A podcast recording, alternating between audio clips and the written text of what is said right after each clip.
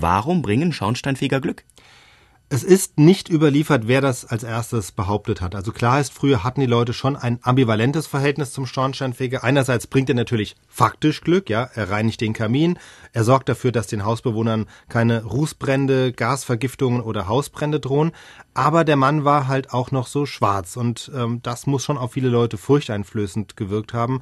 Früher haben die Leute noch an den Teufel geglaubt und da konnte schon der Verdacht aufkommen, dieser schwarze, rußverschmierte Mann, dass der mit dem Teufel im Bunde stecken könnte dann ist es ja so, der Schornstein selber ist ja auch so ein geheimnisvoller Ort. Also wenn wir an die Geschichten denken, die man kleinen Kindern erzählt, da kommt der Nikolaus durch den Schornstein oder irgendwelche Gruselgeschichten, da verstecken sich dann die Geister oder Gespenster in den Schornstein. Das sind zwar aus heutiger Sicht harmlose Geschichten, die aber natürlich schon darauf zurückgehen, dass dieser Kamin in früheren Zeiten einfach ein dunkler, geheimnisvoller Ort war. Und wenn man an Gespenster, Geister oder ähnliche Dinge glaubt, wie die Menschen das früher getan haben, dann war dieser uneinsichtige Schornstein natürlich dafür prädestiniert, dass man da zumindest irgendwas hineingeheimnissen konnte. Insofern war dieser Schornsteinfeger immer eine Respektsperson.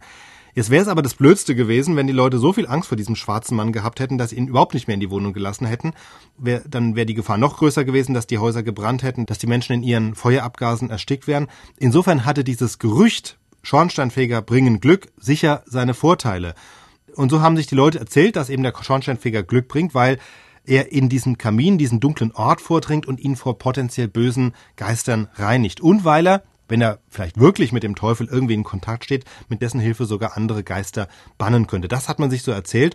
Ob das jemand wirklich absichtlich gezielt in die Welt gesetzt hat, also um die Leute zu beruhigen, um heute würde man sagen, Akzeptanz gegenüber dem Schornsteinfeger zu steigern. Das ist jetzt nicht überliefert. Genauso ist es natürlich möglich, dass irgendwie das Gerücht aufkam und sich dann verselbstständigt hat. Ja, diese Akzeptanz hat der Schornsteinfeger ja heute zumindest als Figur, die man überall kaufen kann. Wird ja gern zum Jahreswechsel verwendet, als Dekoration in Bäckereien, auf Kuchen, also als Neujahrssymbol, ähnlich wie die berühmten vierblättrigen Kleeblätter.